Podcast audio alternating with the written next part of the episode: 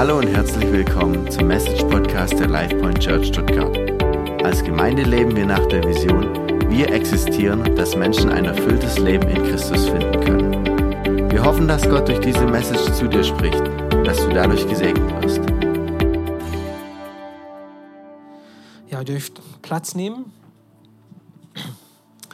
Vielen Dank nochmal, Flo und Michaela, für diese wunderbare Zeit, wo wir wirklich auf den Namen, auf, auf unseren Herrn konzentrieren dürfen. Und wirklich, es ist die Wahrheit. Sein Name ist kraftvoll.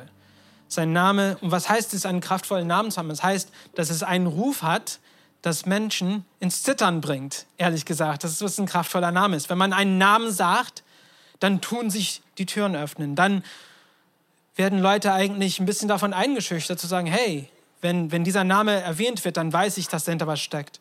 Und eigentlich geht es heute darum, in unserem heutigen Thema, im Namen, in Kraft des Namens Jesus. Und wir haben heute einen Gastpred äh, Gastredner, würde ich sagen. Äh, die, die Maria ist hier und kannst ruhig vorkommen, wenn du möchtest. Aber ähm, ja, die Maria ist von Open Doors. Das ist eine, eine sehr äh, uns herzensnahe ähm, Organisation, muss ich sagen, das sich um verfolgte Christen ähm, äh, kümmert und einfach die Geschichten davon zu erzählen und die Wichtigkeit davon bloßzulegen. Aber ich gebe dir dann jetzt den Mikro hier rüber oh, und wir sind ganz gespannt drauf, was wir heute von dir zu erfahren haben. Ja, einen schönen guten Morgen, auch meinerseits. Was für eine Verheißung, Matthäus Kapitel 18, Verse 19 bis 20. Jesus verspricht uns, wenn wir beten, dass er unsere Gebete erhört, wenn wir in Übereinstimmung und in Einheit zusammen beten. Ja, Nett hat schon gesagt, ich bin von Open Doors, ich bin Referentin für Öffentlichkeitsarbeit und ich bin heute hier, um einerseits auf unsere verfolgten Geschwister aufmerksam zu machen. Das ist ein großer Teil unseres Dienstes. Viele Menschen wissen gar nicht, dass es Christen gibt, die tatsächlich verfolgt werden. Auch in den säkulären Medien hören wir im Grunde kaum bis gar nichts davon. Und uns ist es wichtig, die Welt darauf aufmerksam zu, aufmerksam zu machen, aber insbesondere auch den Leib Christi hier vor Ort. Also das ist eine Sache, warum ich hier bin. Die zweite Sache, warum ich heute hier bin, ist, dass ich euch zum Gebet aufrufen möchte. Zum Gebet für unsere verfolgten Geschwister. Ihr habt es gerade auch in dem Video gehört, wie viel das Gebet bewirkt und was für einen Unterschied Gebet in ihrem Leben bewirkt. Und es ist so wichtig, dass wir mit ihnen zusammenstehen. Weltweit werden mittlerweile 360 Millionen Christen verfolgt. Eine unfassbare Zahl, von der man, wie gesagt, nichts hört, aber es ist tatsächlich so. Und ich stehe heute repräsentativ für unsere verfolgten Geschwister, die keine Stimme haben, die sich nicht ähm, kenntlich machen können, weil sie viele von ihnen im Untergrund sind. Aber ich möchte euch heute von ihnen erzählen. Ich möchte euch berichten, wie es ihnen geht, wie sie mit der Verfolgung umgehen und was sie ganz, ganz dringend brauchen. Das ist unser Gebet. Ich möchte zum Start beten, denn mir ist so wichtig, dass das, was ihr heute hört, dass das nicht einfach etwas ist, was ihr heute vernimmt und vielleicht macht es euch ein bisschen traurig und heute betet ihr dafür, sondern dass das etwas Langanhaltendes ist, etwas Dauerhaftes. Und dass ihr Jesus erlaubt, euch heute sein Herz zu zeigen. Denn sein Herz ist seine Braut. Und das sind wir und der gesamte weltweite Leib Christi. Also lasst uns nochmal beten. Vater, ich danke dir für deine Gnade. Danke, dass wir uns deine Braut nennen dürfen. Danke, Herr, dass du uns liebst und uns aus der Dunkelheit in das Reich deines Lichtes versetzt hast. Und Herr, ich bete, dass du uns heute den Geist der Weisheit und Offenbarung schenkst, damit wir dich erkennen, damit wir deine Herzensanliegen erkennen und dass du in unser Herz das reinlegst, was dir heute wichtig ist. Hilf uns, auch was Nett gesagt hat, alles zurückzulassen, was diese Woche war, sowohl das Gute als auch das Schlechte und uns auf das fokussieren, Herr, was du uns heute mitteilen möchtest. Heiliger Geist, ich danke dir, dass du wirkst. Ich danke dir, dass du zu unseren Herzen sprichst und offenbar machst, was das Herz des Vaters ist. In Jesu Namen. Amen. Darf ich mal fragen, nur für mich zur Info, wer von euch kennt bereits den Dienst von Open Doors? Einmal kurz die Hand heben. Das ist fast 100 Prozent. Das ist ja schön. Was soll ich denn dann noch erzählen? Ähm, nee, also ich dachte, ich nehme euch vielleicht ein bisschen kurz mit in die Geschichte von Open Doors. Ich denke, ihr wisst schon, was wir machen und wer wir sind. Du darfst mal gern, ähm, ich glaube, das ist die zweite Folie zeigen, dieses Schwarz-Weiß-Bild. Da darfst du mal drauf gehen. Nee, das ist noch in Farbe. Das ist eine der ersten, eine der ersten Folien. Da siehst du den Bruder Andrew mit seinem VW Käfer da drauf. Und zwar möchte ich euch ein bisschen erzählen, wie der Dienst von Open Doors eigentlich angefangen hat. Der Gründer von Open Doors nennt sich Bruder Andrew, also so wurde er genannt, ein Holländer, der aus dem Krieg zurückkam, verletzt an Geist, Seele und Leib. Genau, noch eine weiter. Das ist er. Genau, ihr seht ihn hier oben neben seinem Käfer stehen und war, wie gesagt, komplett geschädigt von, von diesem Krieg und nach den Maßstäben dieser Welt zu nichts mehr zu gebrauchen. Aber Gott hatte einen Plan mit diesem Mann. Und dieser Mann entschied sich, Jesus sein Leben zu geben. Im Vertrauen, dass Gott aus diesem kaputten Leben doch noch etwas machen kann. Und ich glaube, dass er zu jenem Zeitpunkt nicht einmal ansatzweise sich vorstellen konnte, was Gott durch ihn, diesen kleinen, kaputten Holländer, in dieser Welt bewegen wird. Er entschied sich also sein Leben Jesus zu geben und ging kurze Zeit danach nach Schottland auf eine Bibelschule. Als er damit fertig war, fand er in einer Zeitung Werbung ähm, über ein Festival, das in, Ho in, in, nicht in Holland, in Polen, in Warschau stattfindet. Dort hat nämlich die kommunistische Regierung ein Riesenjugendfest organisiert. Und er hatte den Eindruck, er solle dahin fahren. Also ging er dorthin und das Erste, was er tat, war, er suchte Geschwister. Er wollte sich mit der Kirche dort vor Ort verbinden. War etwas schwierig, sie zu finden, aber zum Schluss war er erfolgreich und begegnete seinen Geschwistern auf der anderen Seite des eisernen Vorhangs und musste feststellen, dass es denen da drüben bei weitem nicht so gut ging wie uns auf dieser Seite des eisernen Vorhangs. Denn Sie konnten ihren Glauben nicht so frei leben wie wir. Sie wurden unterdrückt, sie wurden ihrer Rechte beraubt und viele von ihnen waren nicht einmal im Besitz einer Bibel.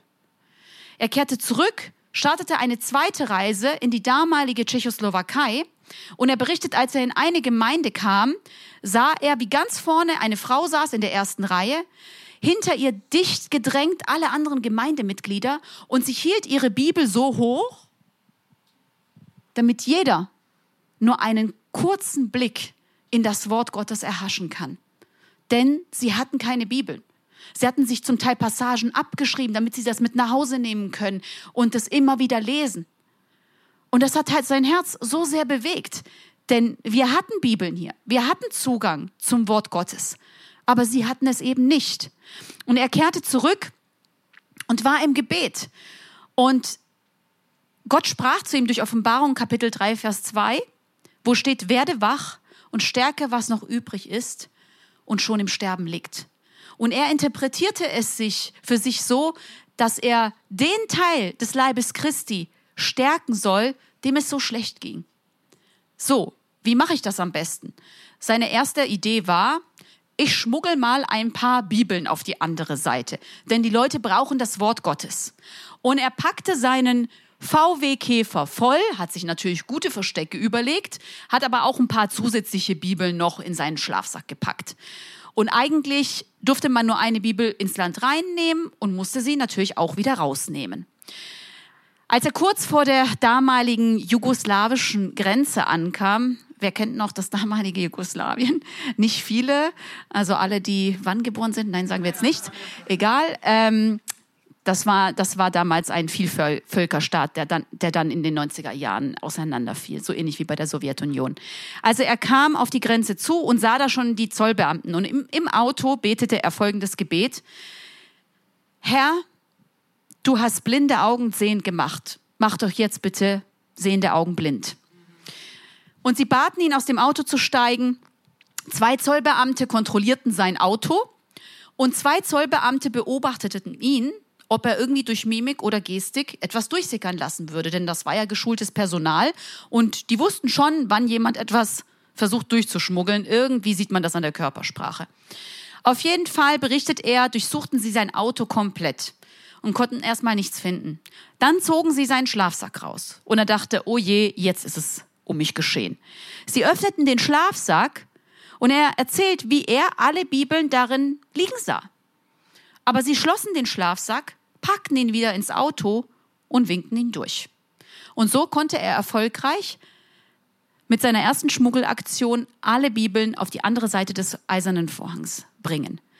Das war eine und die erste von vielen, vielen Schmuggelaktionen, die folgten, die immer raffinierter, immer innovativer wurden. Und es schlossen sich auch immer mehr Menschen diesem Dienst an.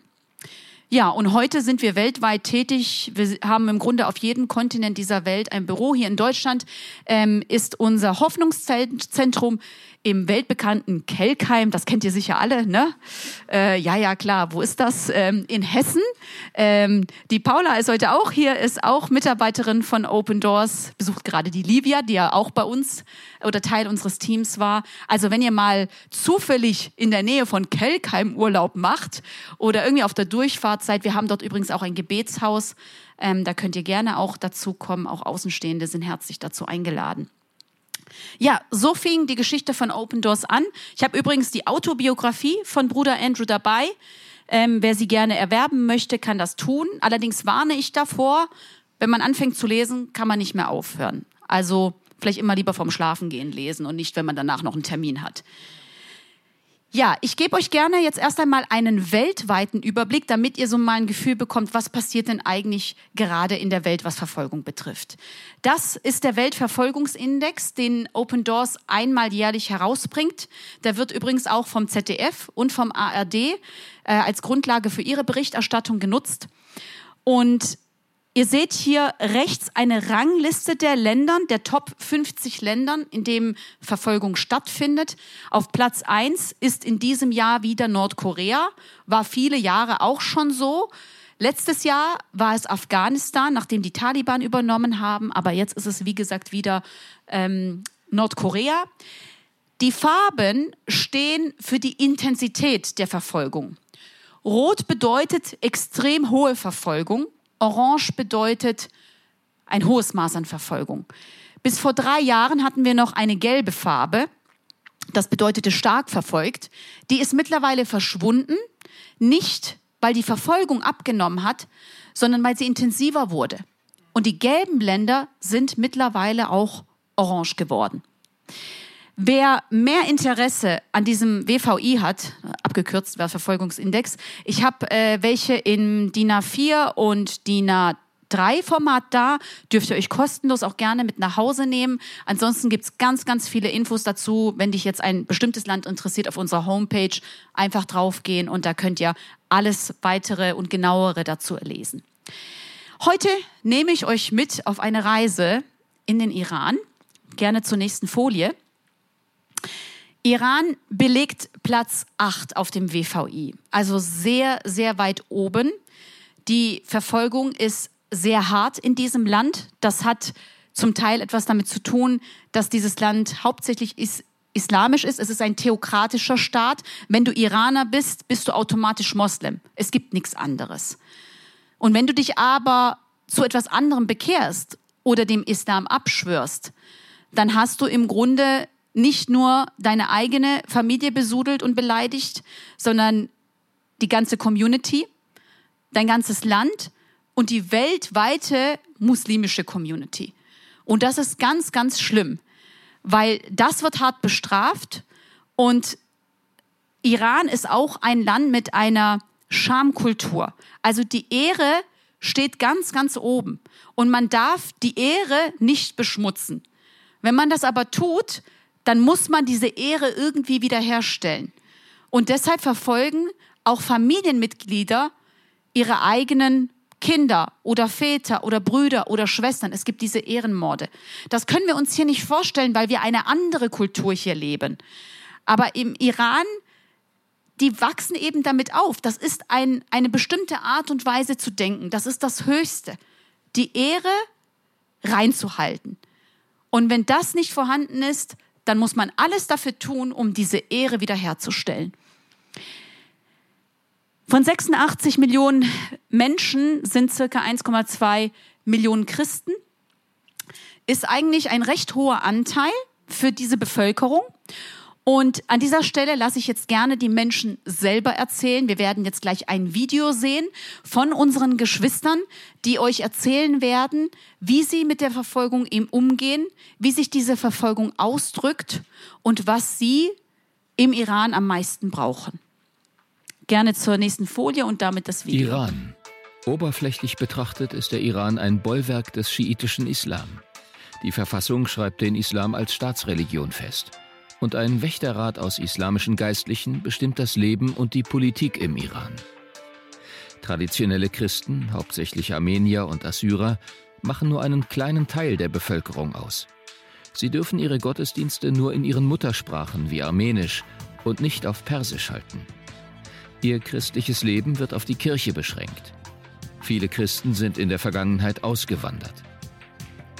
Doch die große Mehrheit der Christen versammelt sich mittlerweile in unsichtbaren Kirchen, den Hauskirchen.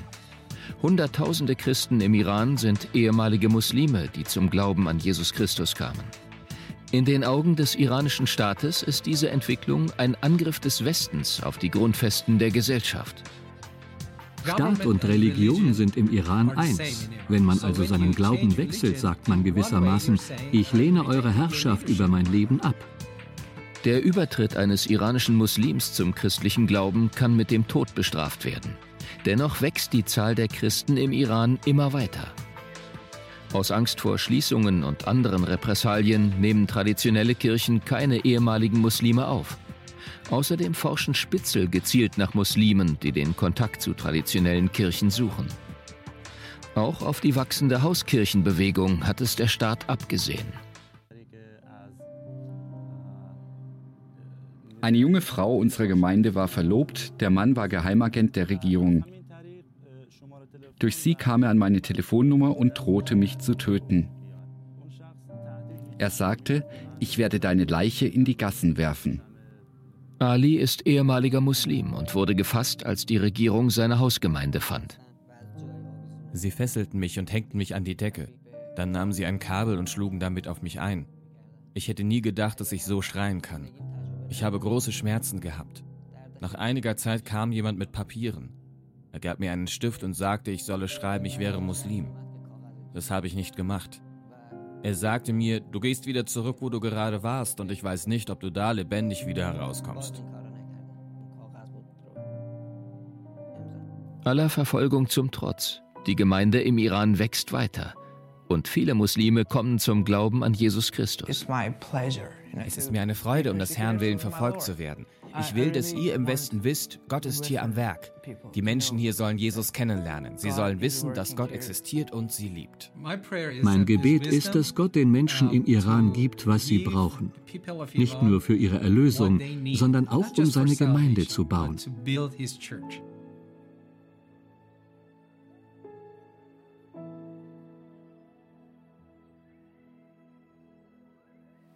Ja, also wir sehen und hören ein massiver Druck im Iran. Wenn du dich als Moslem bekehrst, dann könnte es dich sprichwörtlich dein Leben kosten. Und trotz dieses Drucks, trotz der Angst, trotz der Drohungen, wächst diese Gemeinde dort unaufhörlich. Gerne zur nächsten Folie. Die Gemeinde im Iran ist eine Untergrundgemeinde. Und es ist die schnellst wachsende Gemeinde der ganzen Welt. Ihr seht hier äh, das Bild einer Taufe im Iran. Und man konnte das gesamte Bild gar nicht einfassen, wie viele Leute das waren. Sowas wollen wir gerne in Deutschland sehen, oder?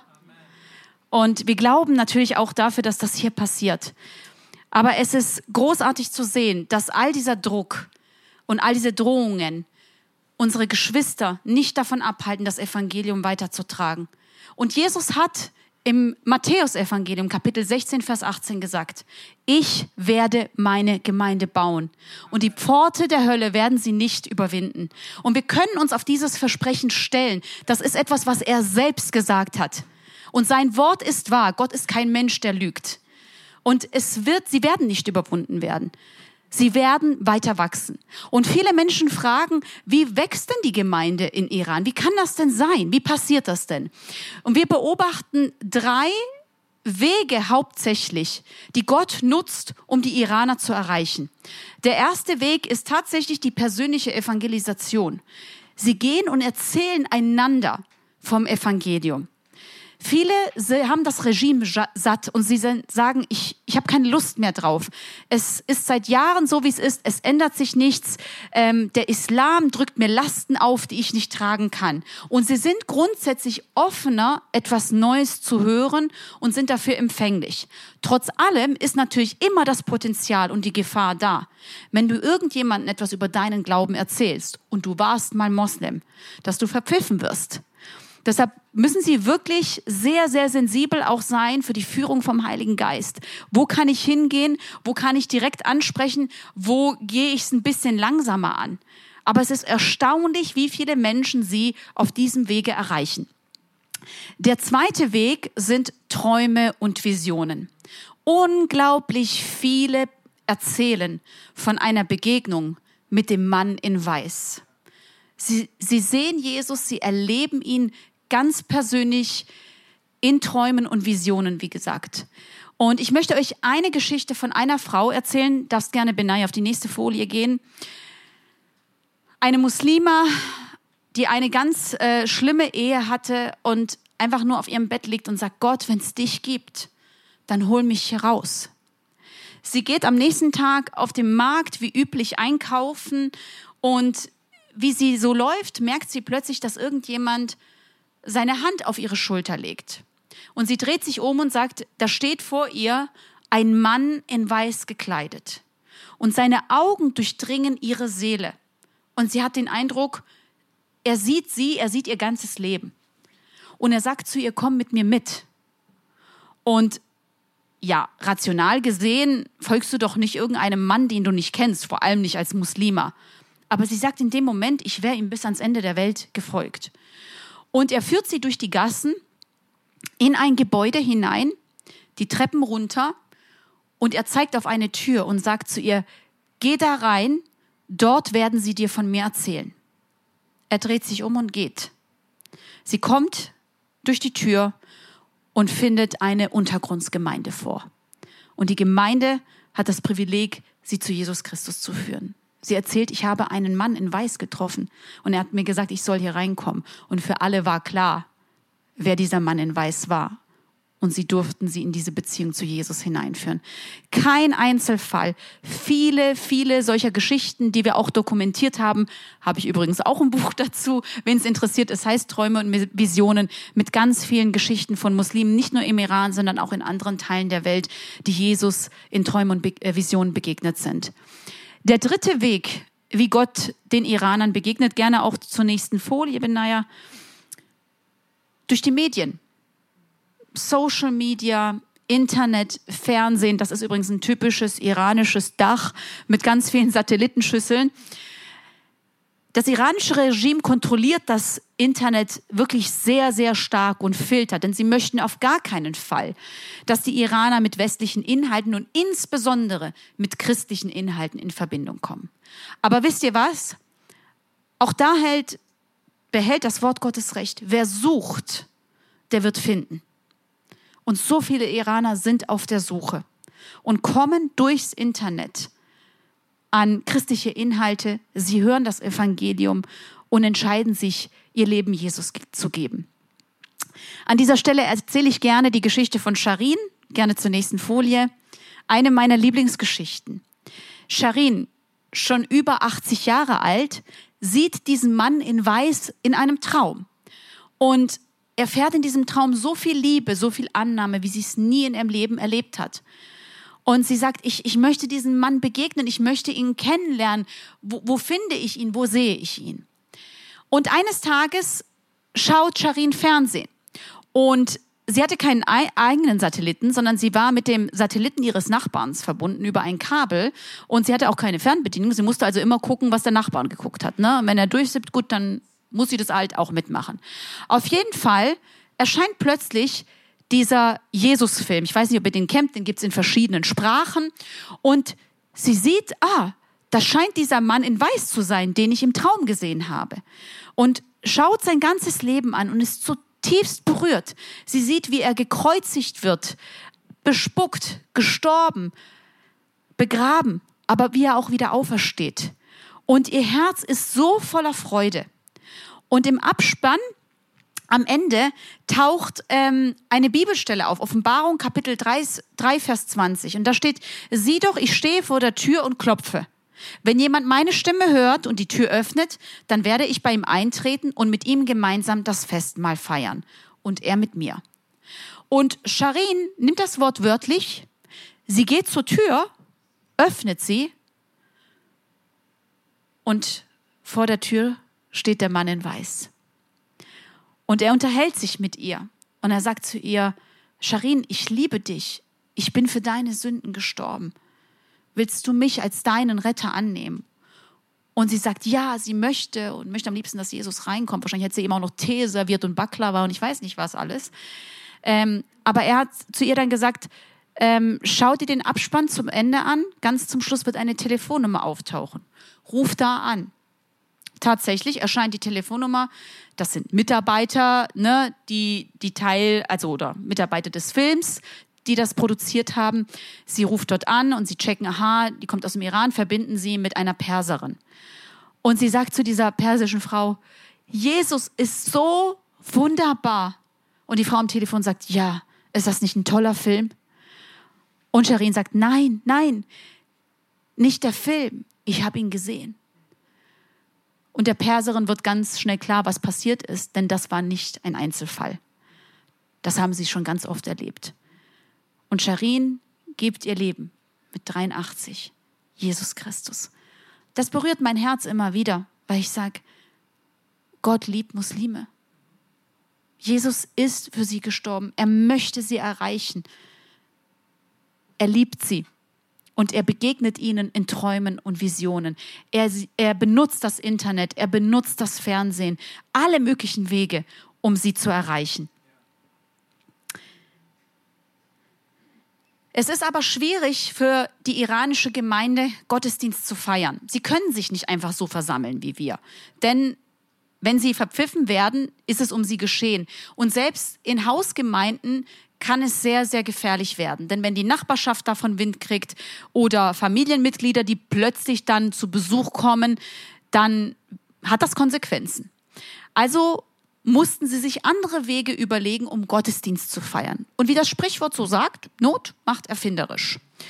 Und du darfst gern zur nächsten Folie gehen. Die Iraner mieten Taxis und Busse für vier, fünf Stunden und sind darin unterwegs und machen darin Gottesdienst. Nehmen ihre Gitarre mit oder ihr iPhone und machen dann Lobpreis da drin, lesen die Bibel zusammen, beten darin zusammen. Ist so ziemlich unauffällig. In einem Bus unterwegs zu sein oder im Taxi würde keiner ja vermuten, dass da Gottesdienst passiert. Aber das ist ein Weg, wie sie Gottesdienst feiern. Manchmal gehen sie auch in die Berge oder in die Wälder, wirklich so in entlegene Orte, wo sie wissen, okay, da kommt jetzt wirklich keiner vorbei um zu feiern, um zusammenzukommen, um Gottesdienst zusammen zu feiern. Denn es ist keine Selbstverständlichkeit. Und an der Stelle möchte ich auch nochmal echt ermutigen und sagen, wir können so dankbar sein, dass wir uns versammeln dürfen. Ich weiß, Corona, das waren andere Umstände und wir sind auch dankbar fürs Online. Aber es hat eine ganz andere Qualität, zusammenzukommen, miteinander, face to face sie sehnen sich so sehr danach. Sie müssen wirklich kreativ sein, immer auf der Hut, um das tun zu können, was wir hier ganz frei tun dürfen. Lasst uns das wirklich wertschätzen und es auch tatsächlich nutzen. Ja, ihr habt jetzt wirklich so ein bisschen was vom Iran gehört, wie es denen dort geht und wie sie mit der Verfolgung umgehen. Wenn man einem verfolgten Christen begegnet und du fragst ihn, was braucht ihr am meisten? Dann denken wir sehr häufig in unserer materiell orientierten Gesellschaft, ja, sie brauchen natürlich auch Lebensmittel, Güter. Manchmal wird ihnen von heute auf morgen alles weggenommen, äh, weil sie sich zu Christus bekehren. Sie werden aus der Gemeinschaft ausgestoßen. Sie verlieren ihre Häuser, sie verlieren den Arbeitsplatz. Und natürlich brauchen sie auch materielle Güter, aber das ist nicht das Erste, was ein verfolgter Christ sagen wird. Sie sagen, bittet, betet für uns. Betet, dass wir Jesus nicht verleugnen. Betet, dass wir standhaft bleiben. Betet, dass wir das Evangelium weiter verbreiten können. Wir brauchen euer Gebet. Und wir als Gemeinde, wir sind verbunden mit ihnen. Es ist mir ein großes Anliegen, dass heute eine Identifikation stattfindet. Wir, glaube ich, haben sie so oft nicht im Blick, weil sie natürlich nicht vor unseren Augen sind. Sie sind irgendwo weit weg in der Welt zerstreut. Und dann denken wir nicht an sie und dann ist das fast so ein bisschen wie, naja, ich, ich habe ja jetzt keine Connections mit denen, die sind irgendwo dort und wir sind hier und ich habe ja meine Gemeinde und hier ist meine Berufung und ja, ihr habt eure Gemeinde und ihr habt eine Berufung hier. Das ist, das stimmt alles und das ist richtig. Aber ich möchte, dass ihr euren Blick weitet. Ihr seid nicht nur Teil einer lokalen Gemeinde, ihr seid Teil einer weltweiten Gemeinde. Einer weltweiten großen Familie. Und ich sage immer, sei nicht wie das Huhn, sei ein Adler. Das Huhn das pickt einfach nur unmittelbar, was vor ihm liegt. Meine Arbeit, meine Rechnungen, der Haushalt, muss die Kinder zur Schule fahren, wieder zurück, äh, Klavier spielen. Ah, und dann habe ich auch noch Gemeinde, ne, auch ganz wichtig. Und äh, meine Gebetsgruppe. Und das ist der Radius, in dem ich mich bewege. Und du kannst in diesem Radius bleiben. Ist nichts Schlimmes dran. Aber Gott beruft dich dazu, einen weltweiten Blick einzunehmen.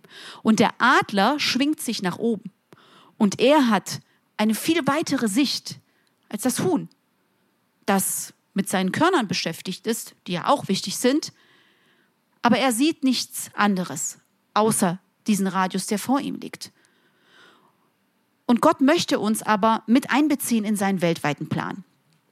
Du hast einen Platz hier, aber du hast auch eine weltweite Berufung. Oh, und jetzt höre ich schon, ich will kein Missionar werden, ich will nicht nach Afrika, ich will nicht nach China, das überlebe ich nicht. Ja, nicht jeder ist berufen in die Mission. Du musst gar nicht als Missionar dorthin gehen, damit Gott dich weltweit gebraucht. Ich liebe ein Zitat von Bruder Andrew. Er sagte mal Folgendes.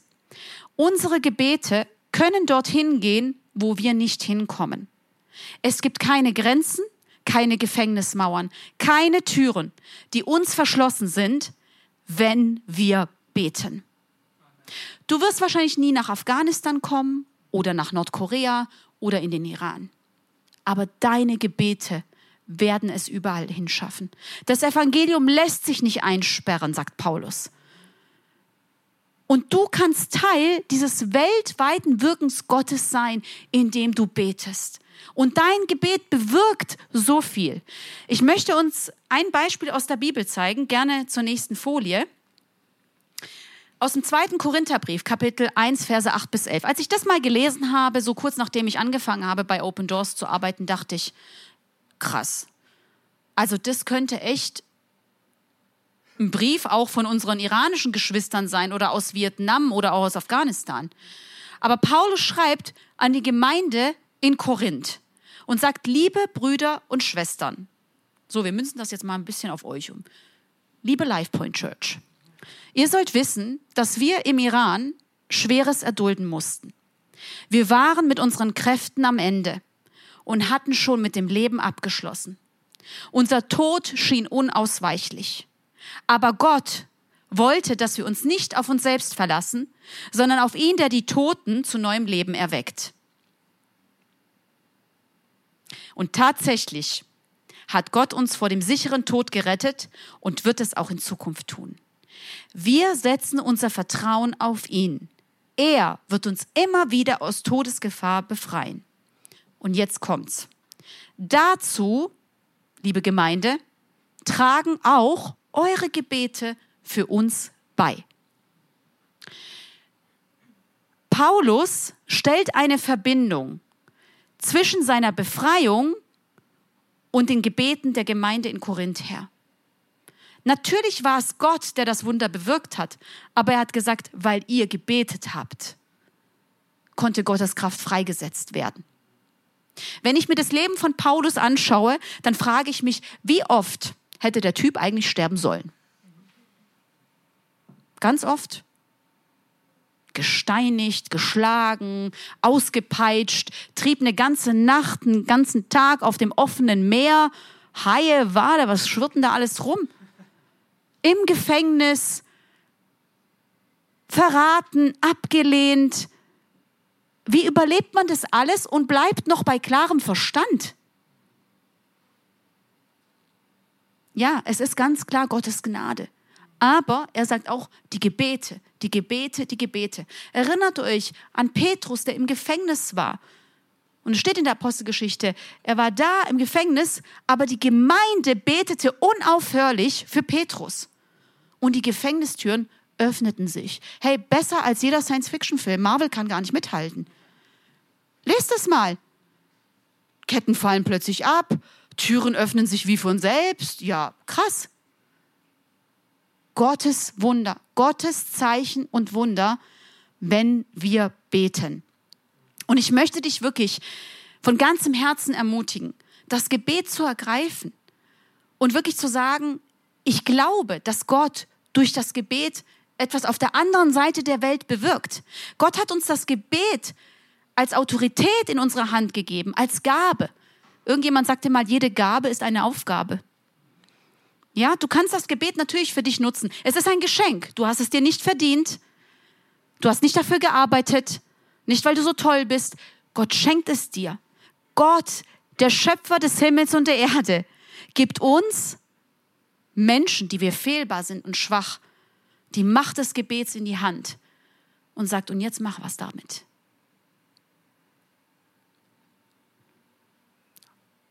Und es gibt Leute, die was daraus machen, wie Bruder Andrew, und Gott bewirkt viel dadurch. Und dann gibt es Leute, die sagen, hey, nimm's jetzt mal hier aus dem schwäbischen Raum, ne? Ja, wir müssen schaffen, schaffen, Häusle bauen. Ja, Bede ist ja wie Hände in Schoß legen, da passiert ja gar nichts. Vielleicht fühlt es sich so an, aber nichts liegt weiter von der Wahrheit entfernt.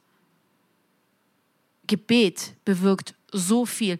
Und unsere Geschwister, ihr habt es ja am Anfang im Video gehört, zeugen davon. Die sagen, wir sind durch schlimme, harte Dinge gegangen. Und dass wir es überstanden haben, dass wir heute noch stehen, das haben eure Gebete bewirkt. Und ich möchte euch wirklich ja, motivieren und euch herausfordern, es zu eurem Herzensanliegen zu machen, für sie zu beten. Und damit Gottes Kraft freizusetzen. Du kannst wissen, wenn du betest, dann wirkt Gott auf der anderen Seite der Welt. Woher weiß ich das? Ja, weil sein Wort es sagt. Er hat es versprochen. Ja, aber ich kann nicht so gut beten. Aus Gebet machen wir manchmal so eine Wissenschaftsdoktorarbeit.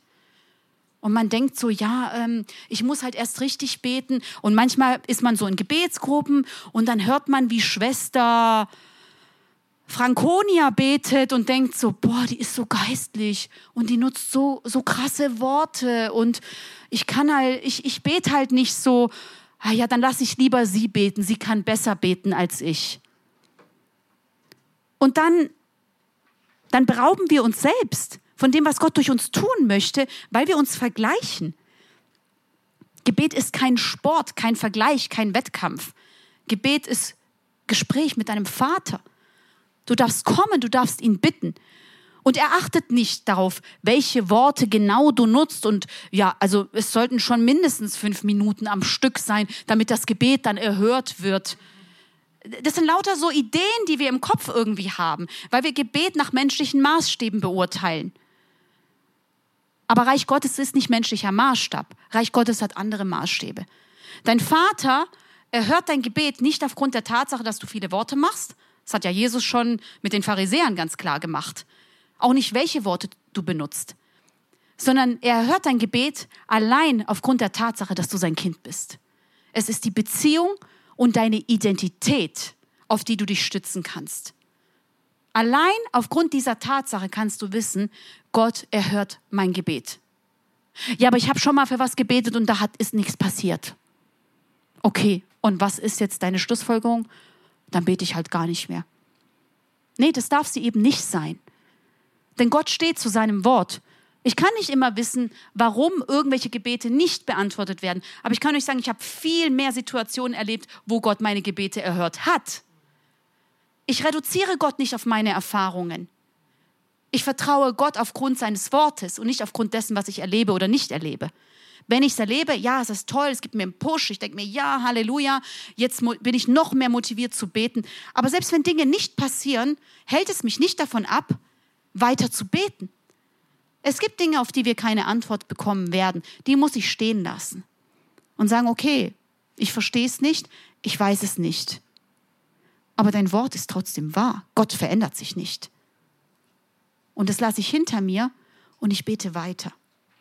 Also bitte Gott, bete für deine Geschwister.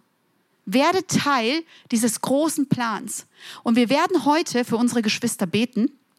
Ich habe ein paar Gebetsanliegen mitgebracht, das gerne, ich glaube, das ist die nächste Folie oder die übernächste, gehen, wo die Gebetsanliegen drauf sind.